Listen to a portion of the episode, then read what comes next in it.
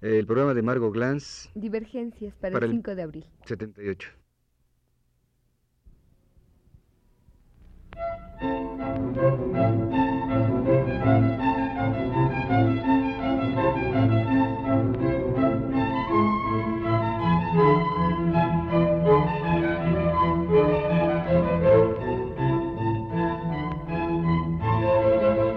Divergencias.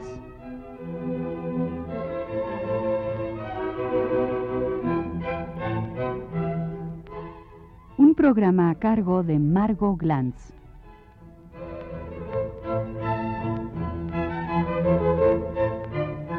Las comunidades religiosas femeninas explicadas por Abelardo.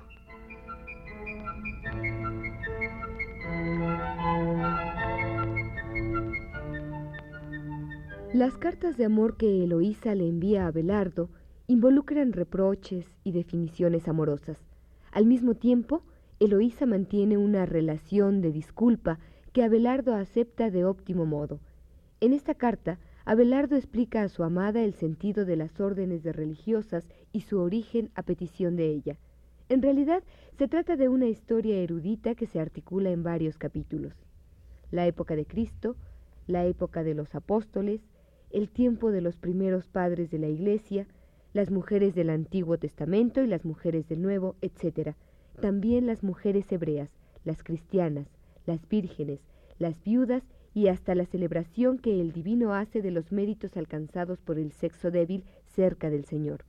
A cada momento, Abelardo exalta al sexo femenino y toda la historia se pliega a esta exaltación. No duda siquiera en exaltar la virtud de la virginidad siguiendo las huellas de San Agustín, virginidad que ha desmentido su propia relación. Veamos. Queridísima hermana, en tu celo caritativo me has pedido también en nombre de tus hijas espirituales que te hable de la orden de la que formas parte y en general del origen de las órdenes monásticas.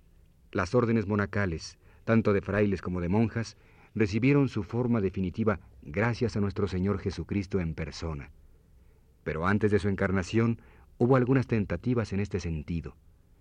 El evangelista recuerda cómo Ana, viuda, se consagró al servicio del templo, por lo cual, junto con Simón, tuvo el privilegio de recibir el espíritu profético.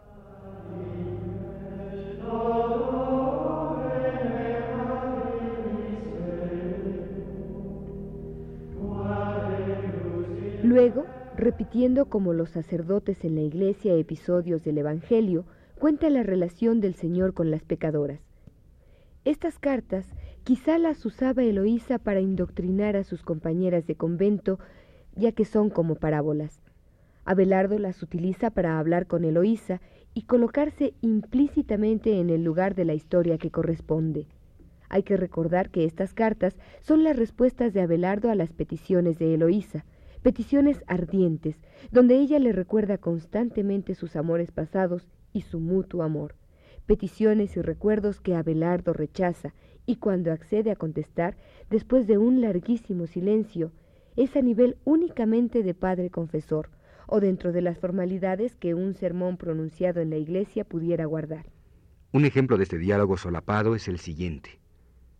La Sagrada Escritura cuenta fielmente con cuánta devoción las santas mujeres, que pueden en verdad considerarse como monjas, han seguido a Jesucristo. También leemos en el Evangelio cómo Jesucristo hace callar secamente al fariseo que lo hospedaba cuando éste le hace malignas insinuaciones sobre la pecadora. Además leemos que después de la resurrección de Lázaro, durante el banquete, mientras Marta, una de las hermanas, servía la mesa, María derramó sobre los pies del Señor ungüento precioso y se lo secó con sus cabellos. En ese momento y a causa del valor del ungüento, Judas, en un momento de rabia, se indignó como algunos de los otros discípulos, porque le parecía que se había desperdiciado inútilmente. Pero mientras María se ocupa de la comida, Marta proporciona el perfume. Una refocila al Señor y la otra alivia su cansancio.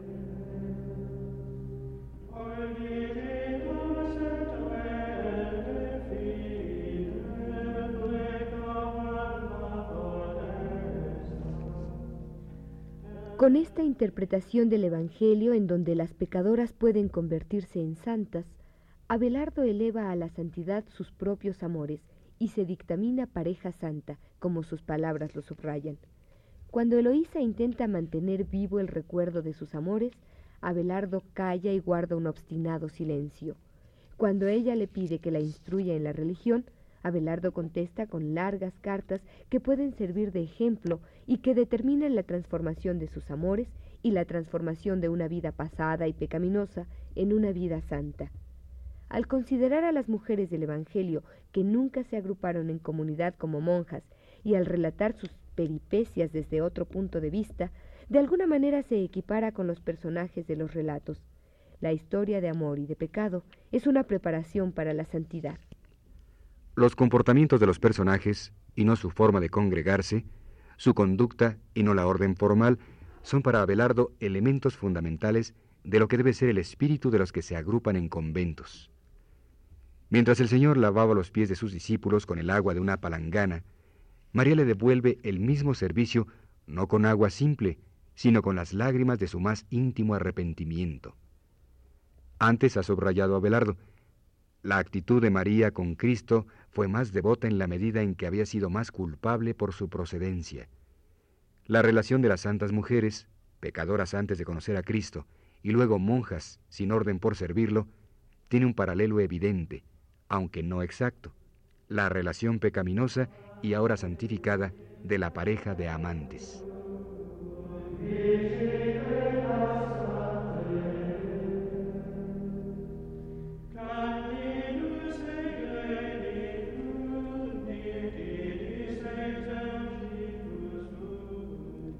Manejando los actos simples que el relato evangélico organiza, Abelardo los llena de sentido y los explica como quizá los explicarían más tarde los protestantes, o por llevar más lejos la comparación, los cabalistas, que leen la Biblia combinando sus letras y convirtiéndola en libro infinito, por su infinita capacidad de combinaciones. Abelardo no combina las letras, pero interpreta los relatos con una simbología que determina una historia sagrada, una historia factual y una historia amorosa. El Señor enjugó los pies de sus discípulos con un paño. María, en lugar de un paño, usó sus cabellos y le ungió los pies con una esencia preciosa, cosa que se sabe que Jesús nunca hizo. La relación de subordinación de Jesús con las pecadoras es semejante a la que el propio Abelardo guarda con su antigua amante. Además de este relato evangélico que Abelardo llena de simbología, se deduce el importante papel que las mujeres tienen en la religión cristiana, seres elegidos por Cristo para consagrarlo. Con su gesto, María muestra también, y con los hechos, el efecto de la ceremonia del ungüento. Ya Daniel había profetizado que el santo de los santos sería ungido. Entonces, insiste Abelardo, el Señor se deja ungir los pies y la cabeza solo por mujeres. ¿Y por qué son las mujeres las que merecen tal privilegio? ¿A qué se debe entonces? Para contestar esa pregunta, Abelardo sigue haciendo historia sagrada y recuerda una procesión de ungidos que forman una escala tan importante como el árbol de Josué.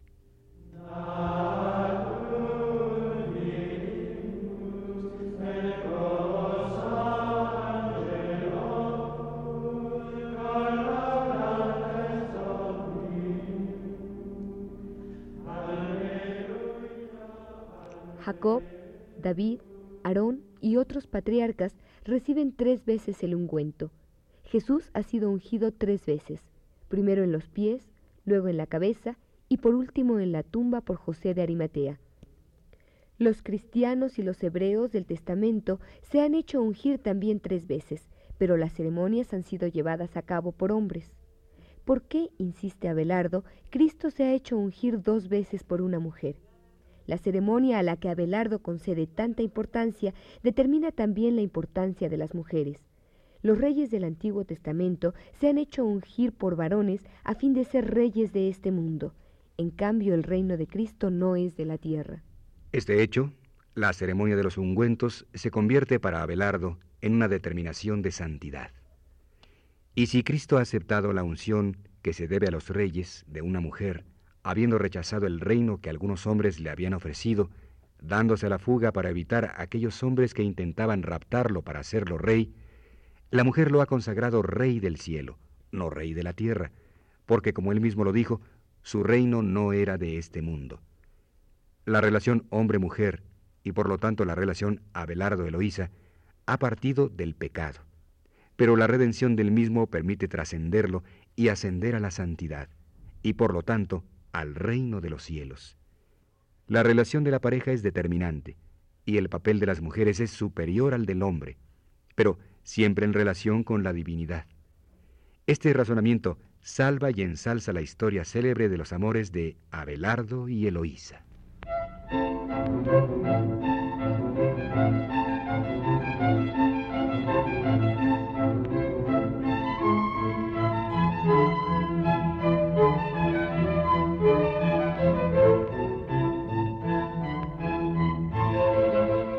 Divergencias.